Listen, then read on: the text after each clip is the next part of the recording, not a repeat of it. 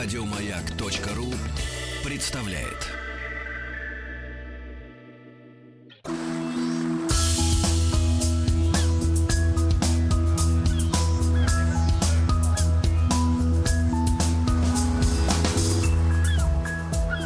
Голубая лента. Друзья мои, давно мы не встречались, как, как говорится. Э, Дмитрий Алексеевич Гутнов с нами сегодня. Дмитрий Алексеевич, доброе утро. Профессор Московского государственного университета, доктор исторических наук. Э, наша серия программ «Голубая лента» продолжается. Э, трансатлантические да, перевозки. И, Дмитрий Алексеевич, не могу не спросить, как утихомирились ли домашние... Да более-менее сейчас все-таки Новый год на носу, поэтому да, другие более проблемы, понимаете я рад этому событию. Очень хорошо. Дмитрий Алексеевич, надо напомнить, на чем мы остановились. Мы с вами остановились на начале э, англо-германского соперничества на море в сегменте вот этих вот больших лайнеров, скороходов. И я закончил рассказом о целой серии кораблей немецких, но э, компании Norddeutsche, Norddeutsche Lloyd, э, которые были помимо того, что быстроходны, но еще крайне сильно электрифицированы, мы еще с вами позабаскалили на эту тему, э, и это, конечно, так сказать, было новым словом в комфорте того uh-huh. времени потому что электрическое освещение, значит, телефоны вместо там кнопок вызова стюартов, разного рода электрические прибабахи, которые сейчас для нас являются обычными, а вот морозильные камеры, например, Э, которые позволяли, вообще говоря, брать на борт большое Водку. количество, не только вот Я вот сегодня вам приготовил рацион, сколько такой лайнер брал на борт разного, еды, ра- еды, разной ну, еды. Да, абсолютно верно. Значит, зажигалки, там, электроплиты и прочее, и прочее. В общем, все это требовало э, большого расхода энергии. Все это привело, в конце концов, к появлению нового типа двигателей, и плюс к этому это обострило конкуренцию, собственно говоря, среди самих немцев. Англичане, я так понимаю, в ужасе наблюдали за том, что происходит. И кроме того, мы сегодня поговорим о появлении нового сегмента мореплавания, собственно, круизного. Потому что э, вот все эти корабли, что английские, что там какие другие, что немецкие, до этого времени были заточены исключительно на скорость преодоления пространства. И тут вот в результате э, этой борьбы конкурентной вдруг вырисовался новый сегмент э, просто неспешного проведения С комфортом. Времени. С комфортом. И вот я хотел бы сегодня рассказать, как это возникло. А возникло это из-за... То есть появились э, предтеча круизов, да, Да, да, да. Появились э, корабли, которые как бы ставили себе задачу не быстрее, так сказать, переплыть Атлантику, а, наоборот, а с комфортом провести время, расслабиться и вообще как бы пожить э, красивой жизнью, как во дворце. И этому мы обязаны внутренней немецкой конкуренции, потому что вот после этих всех шикарных судов Норддорче Ллойд, а другая э, немецкая компания, которая называлась Гамбург Америка Лайн, в общем, кусала локти и думала, как бы, в общем, отомстить и как бы взять свое в этой борьбе. Э, им довольно сильно подфартила вот эта вот ситуация, когда Испания воевала на Кубе, 1898 год, им потребовалось испанцам э, какие-то вспомогательные корабли, и э, эта компания, в общем, успешно продала свои не то чтобы устаревшие, но лайнеры, которые не могли тягаться с конкурентами, под переоборудование, под военный транспорт или под крейсера, вот что-то в этом духе. Э, выручив за это дело большое, довольно много денег. И все эти деньги были инвестированы в строительство еще одного символа э, немецкого, так сказать, господства на море – лайнера, пока еще не круизного, но трансатлантического, э, который назывался «Дойчланд».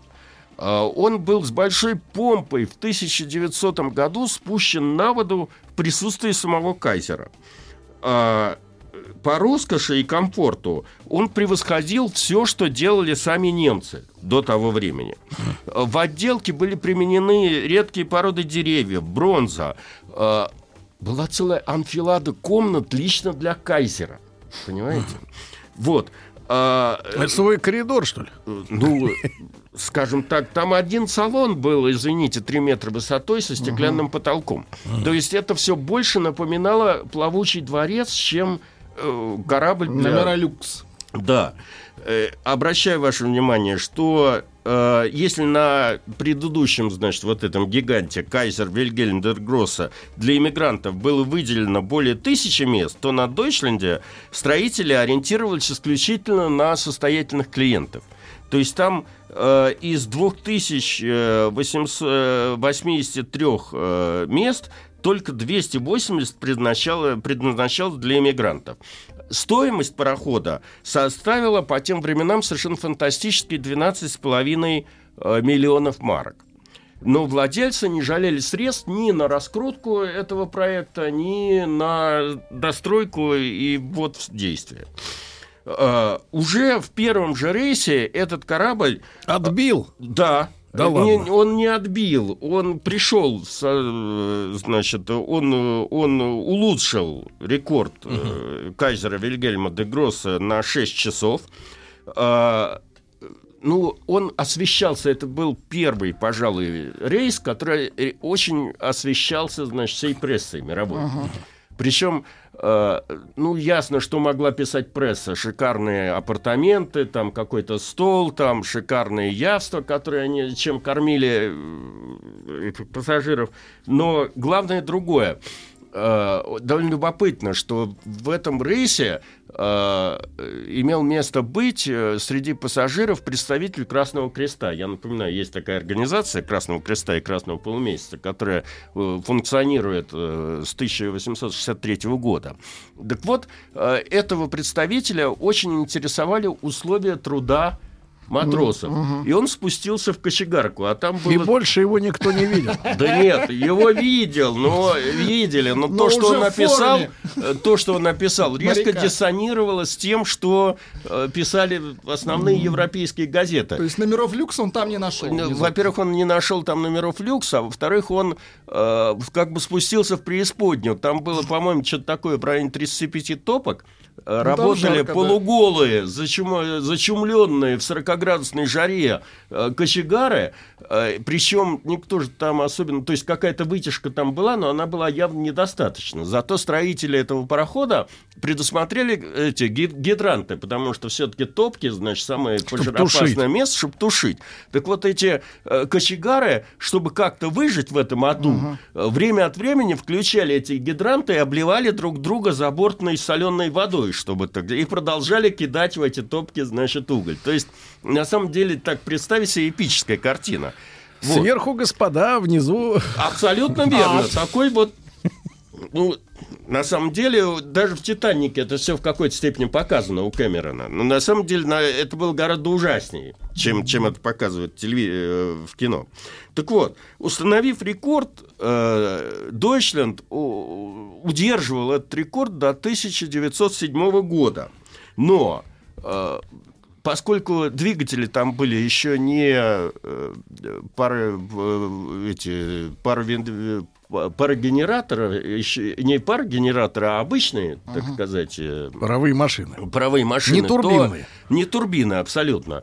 И поэтому как бы расход угля был там совершенно ну, КПД, фантастический, да, да. И э, в итоге после 1907 года этот корабль был выведен из эксплуатации и продан э, другой фирме, Э, которая его обозвала Викторией Луизой, и вот с этого-то момента и началась история круизного мореплавания, потому что корабль был переоборудован, туда были поставлены более экономические машины, он уже не владельцы не ставили перед собой задачи э, кого-то обогнать, а вот задача была поставлена с большим комфортом провести время. И вот этот самый, значит, Виктория Луиза стала ходить круизом по Средиземному морю. Это было очень популярное действие перед Первой мировой войной так год 1911, 12, 13, э, в зимние месяцы почему-то. Угу. Значит, э, когда можно было с комфортом там из порта в порт плавать.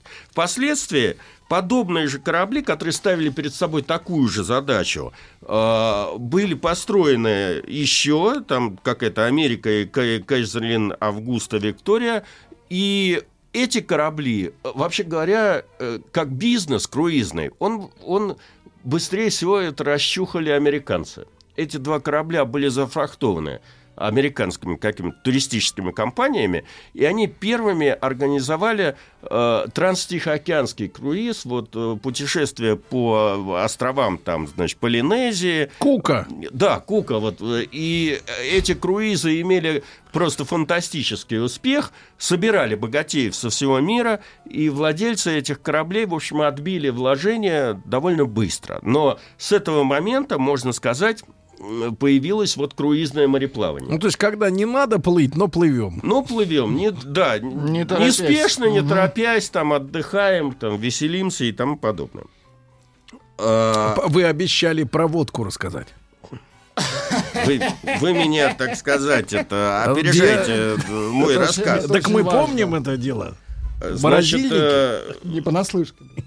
Ну, э, что тут можно сказать? Что индустрия трансатлантических перевозок становилось все более сложным делом.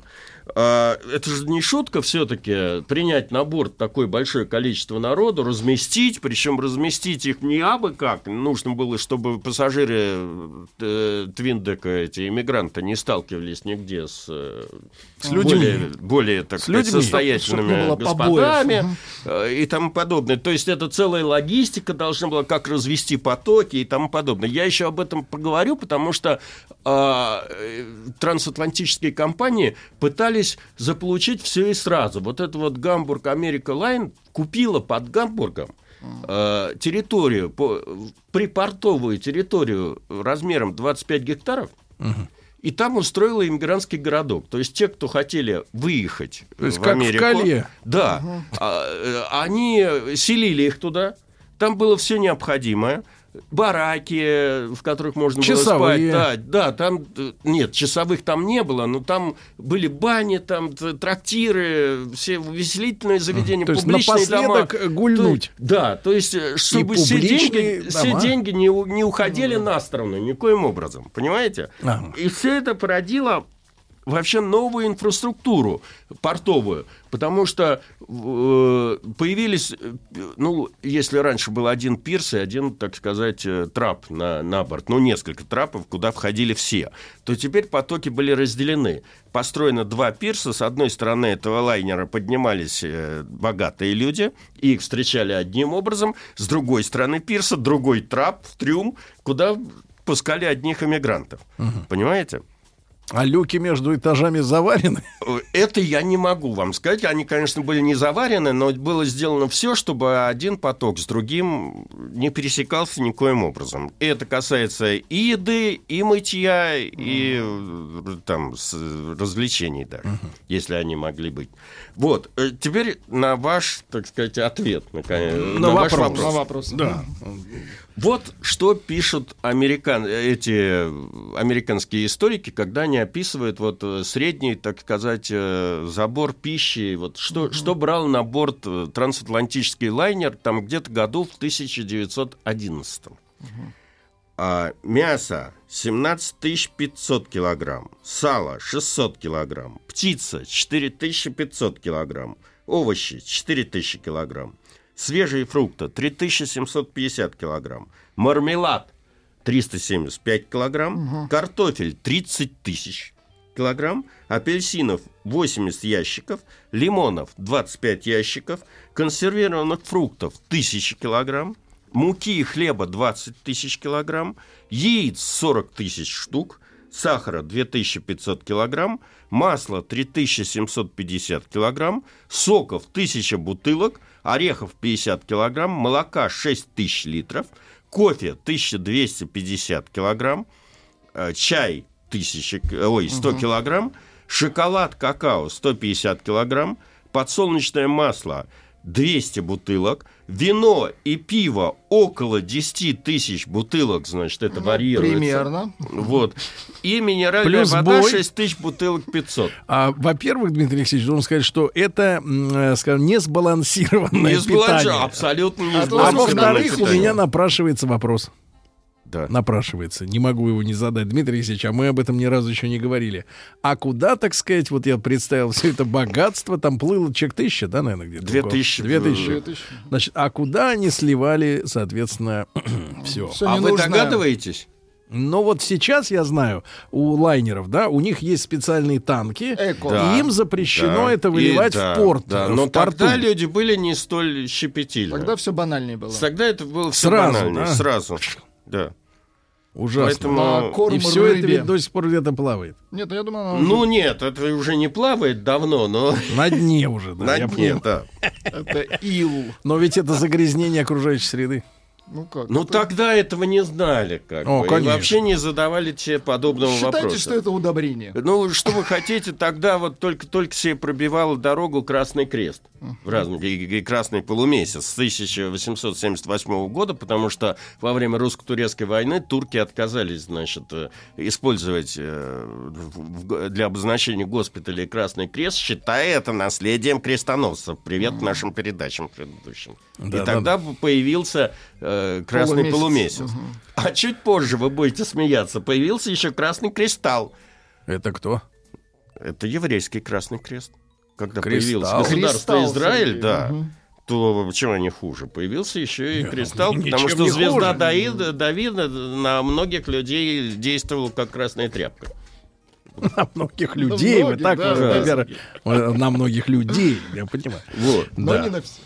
Э, теперь, ну вот когда вот это вот наступление германских лайнеров стало уже совершенно очевидным, то англичане встрепенулись. Так. Угу. Поняли, кого научили, да? Э, поняли, кого научили. И э, в связи с этим, значит, ну, э, как бы и, и частный капитал, и английское государство стало задумываться над э, созданием своей альтернативы вот этому вот германскому как бы инновационному вторжению. А, был подписан контракт между, опять же, тем же самым Cunard Line и английским адмиралтейством, согласно которому Cunard Line получит, э, значит, государственные субсидии – и будет оплачена из кармана государства стоимость двух лайнеров, если их строительная стоимость не превысит 2600, э, то есть 2 миллиона 600 тысяч фунтов, и если скорость судов в так сказать, спокойную погоду, будет не менее 24,5 этих самых узлов в сутки. Э, правительство обязуется... Что-то какие-то дешевые. Там люди за 12 миллионов строили. Угу. А здесь ну, 2,5. Ну, они же еще хотели, англичане, получить э, как бы вспомогательные крейсера или транспорта. То есть э, по условиям этого контракта, помимо всего прочего, там должно в случае войны размещаться было 12 орудий скорострельных. Значит, и, и кроме того, они еще интересные, так сказать, ввели э, ограничения. А, э, ну, командные посты компании Cunard Line должны занимать только подданные ее величества. А экипажи э, этих э, судов, которые будут построены, должны на три четверти быть укомплектованы только англичанами. Угу. Вот. Значит, э, готовились к войне там Ну, в общем, да, уже готовились к войне, и те, и те. Немцы тоже как бы какие-то расчеты свои делали. Вот. Э, ну и в итоге было заложено на английских верфях два корабля, которые, по сути дела, до э, Первой мировой войны, до начала Первой мировой войны, были главными, ну, фаворитами, что ли говоря, атлантических перевозок. А благодаря чему? Э, вот, благодаря новым двигателям, Двигатель. о которых мы с вами будем говорить, ну и учету уже немецкого, так сказать, опыта. Да, друзья мои, Дмитрий Алексеевич Гутнов, э, профессор Московского государственного университета, наш э, цикл наших лекций «Голубая лента», если не успеваете послушать в прямом эфире на сайте радиомаяк.ру, в подкастах, в iTunes, в любое удобное для вас время. Мы после новостей продолжим.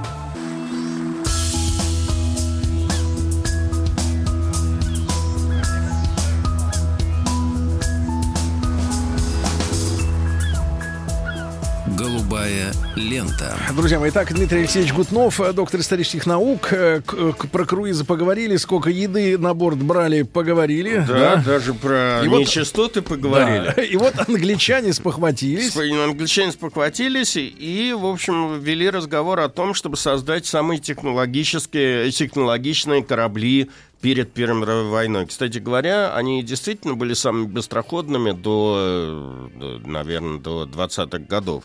Э, первое – это Мавритания, которую ласково называли Маври еще, и вторая Лузитания, более печально известна, потому что ее немцы потопили в 1916 году, и из-за этого, собственно говоря, началась, э, ну, американцы вступили в войну Первую мировую. Хотя, надо сказать... Может, это формальный при предлог? Нет, это не формальный предлог. Там, на самом деле, была целая информационная спецоперация англичан для того, чтобы, используя этот повод, как бы втянуть американцев в войну. Потому что сил у Антанты для того, чтобы уже закончить эту войну, просто категорически не было.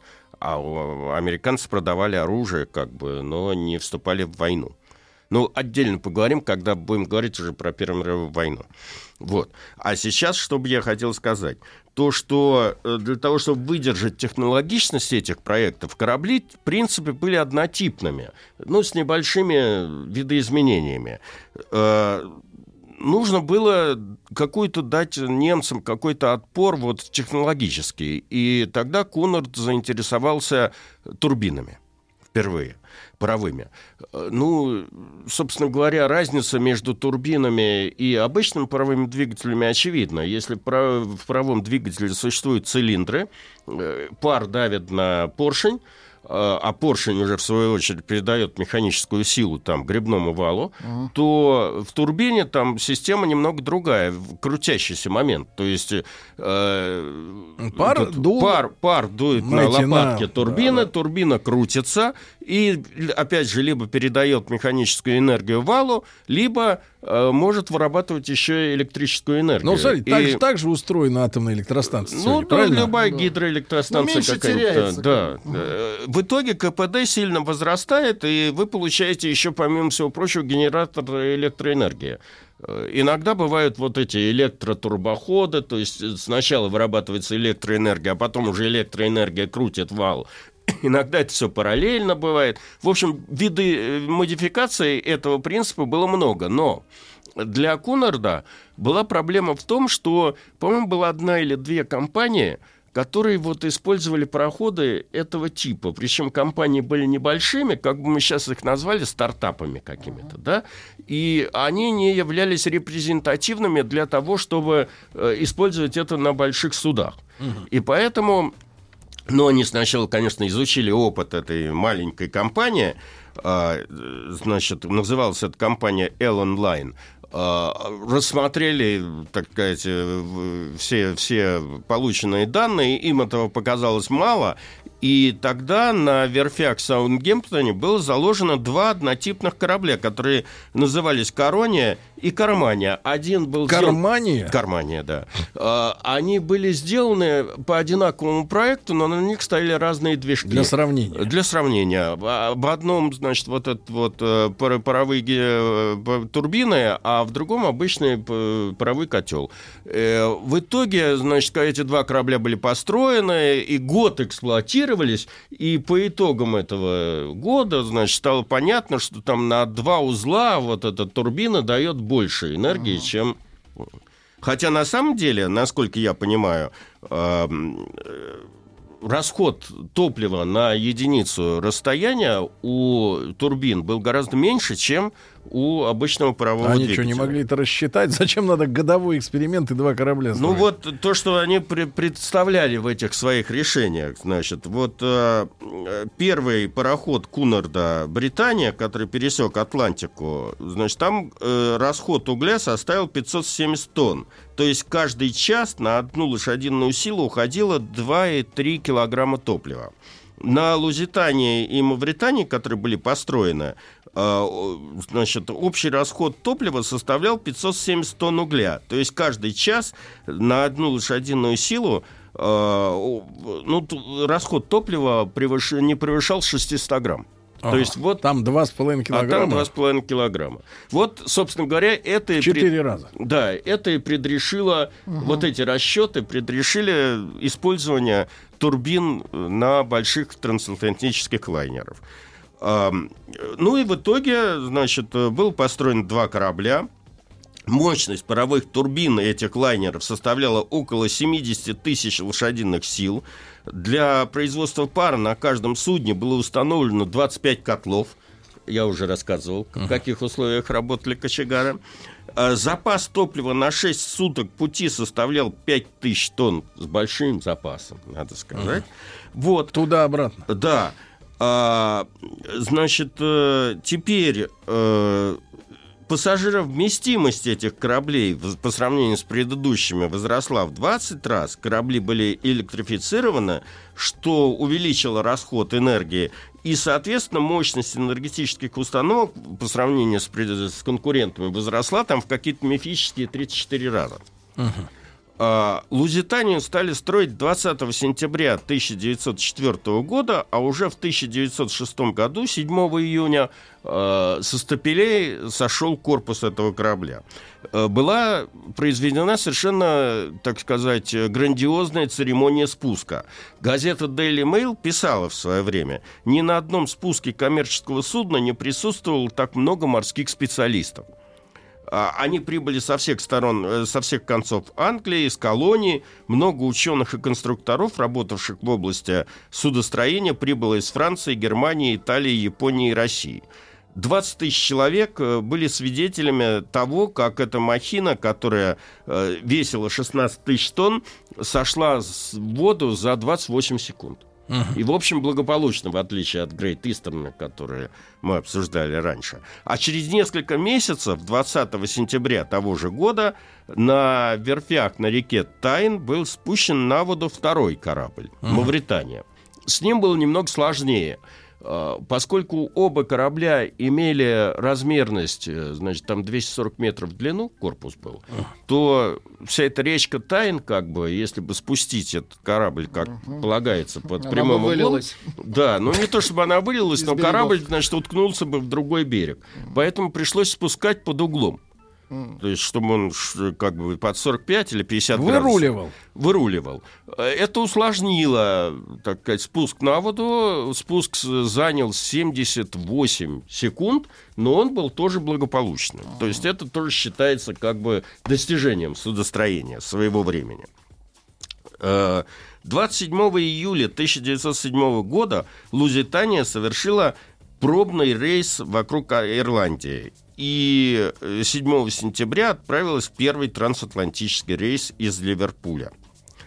А, э, на пересечении Атлантики Лузитании потребовалось чуть больше пяти суток. Рекорд не получился, но, как писали газеты того времени, не получился исключительно из-за метеорологических условий. Угу. Потому что из пяти дней, там три, по-моему, в Атлантике стоял какой-то туман, нет. И капитан боялся просто раскачать скорость. Угу. Трус. Вот.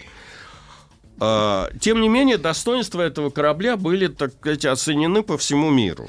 А, рассказывая о первом рейсе Лузитании, корреспондент французского журнала «Марин Инженер» писал, из сотен пассажиров, которые приняли участие в первом рейсе Лузитании, многие ли смогут честно сказать, что они когда-либо путешествовали в столь роскошных отелях.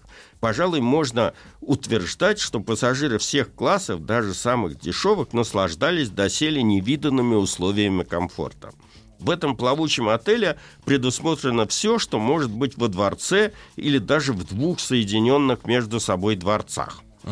Uh-huh. Второй рейс Лузитании установил рекорд голубой ленты, преодолев дистанцию менее чем за 5 суток впервые э, в истории мореплавания и развив среднерейсовую скорость 24 узла в сутки.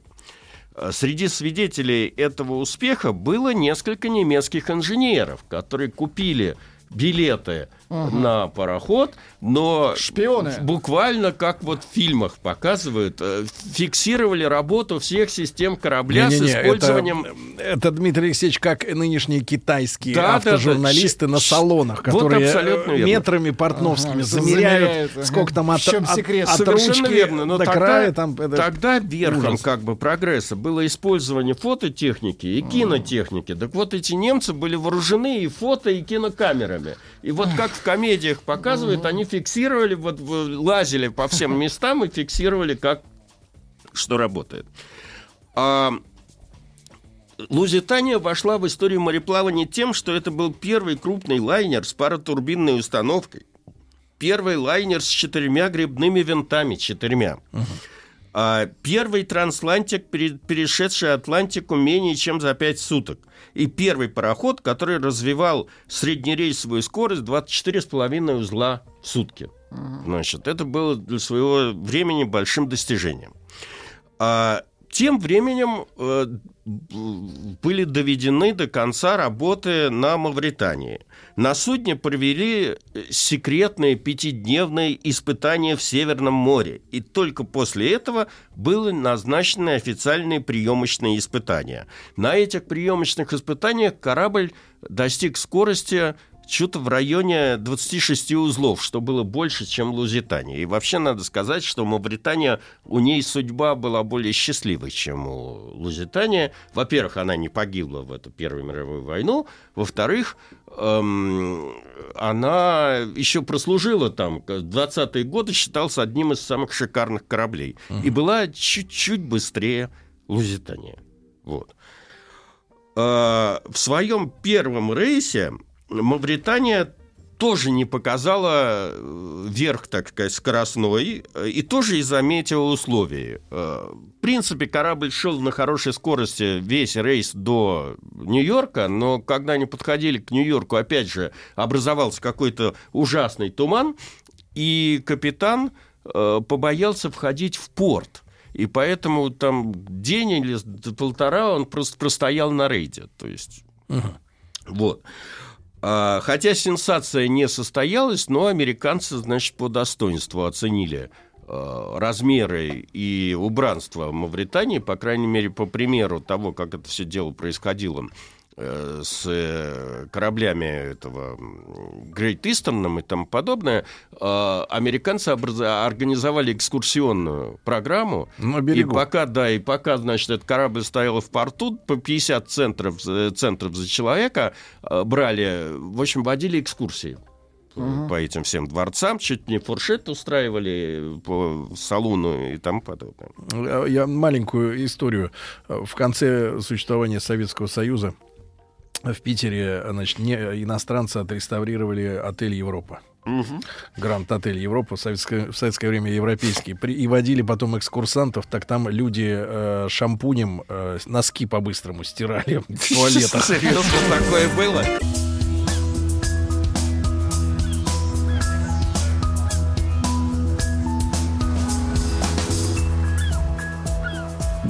Голубая лента. Итак, водили экскурсии по э, Л- Мавритании, да, Дмитрий Алексеевич? Да, ну, в общем, тут еще надо сказать, что э, э, вскоре Мавритания установила свой рекорд пересечения Атлантики 4, с- э, четверо суток и 20 часов. Вот с этого времени до начала Первой мировой войны Мавритания и Лузитания соревновались только друг с другом. Ага. И сократили это время пересечения Атлантики еще на 10 часов.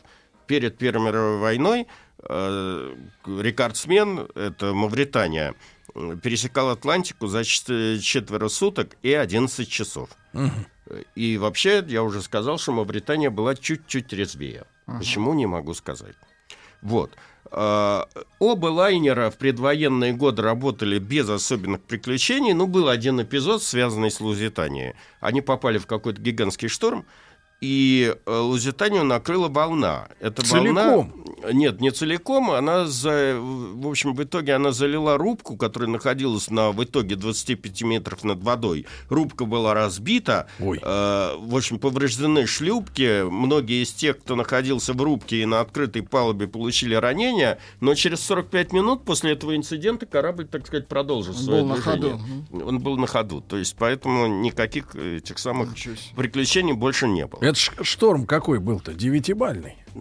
Не могу сказать. Значит, э, ну и, собственно говоря, оба эти корабля стали последними предвоенными фаворитами Атлантики. Ну, су- судьба их в дальнейшем сложилась по-разному. Ну, Мавритания, значит, благополучно пережила Первую мировую войну и некоторое время еще продолжала, так сказать, возить путешественников. Ну, а Лузитания, возвращаясь к тому, что я сказал, оказалась на фронте, то есть она, точнее говоря, формально она была не мобилизована. Она продолжала возить э, Пассажиров. пассажиров. Значит, условием э, тотальной войны э, немецкой э, немцы все же и вообще как бы между странами была договоренность некая о том, что э, пассажирские корабли не будут топиться воюющими странами, ходящими под э, нейтральными флагами. И вот Лузитания выполняла эти функции. Англичане 70 лет божились, что никаких военных грузов Лузитания с собой не возила. Немцы этому не верили. В И конце правильно делали. Э, э, Самое интересное, что всплыла эта ис- история о том, что там все-таки в трюме было какое-то военное снаряжение, как любят американцы сейчас говорить, нелетальное вооружение.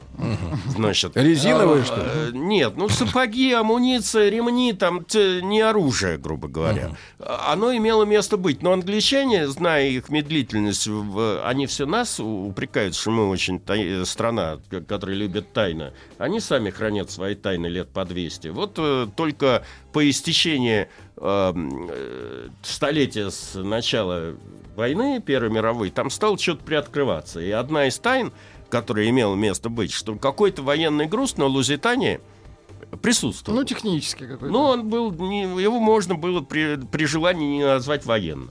Вот. Э, Поэтому э, немцы этому делу не поверили. Подводная лодка немецкая как это потопила Лузитанию. Погибло 2000 человек. В общем, это, конечно, вызвало э, резонанс очень мощный в мире.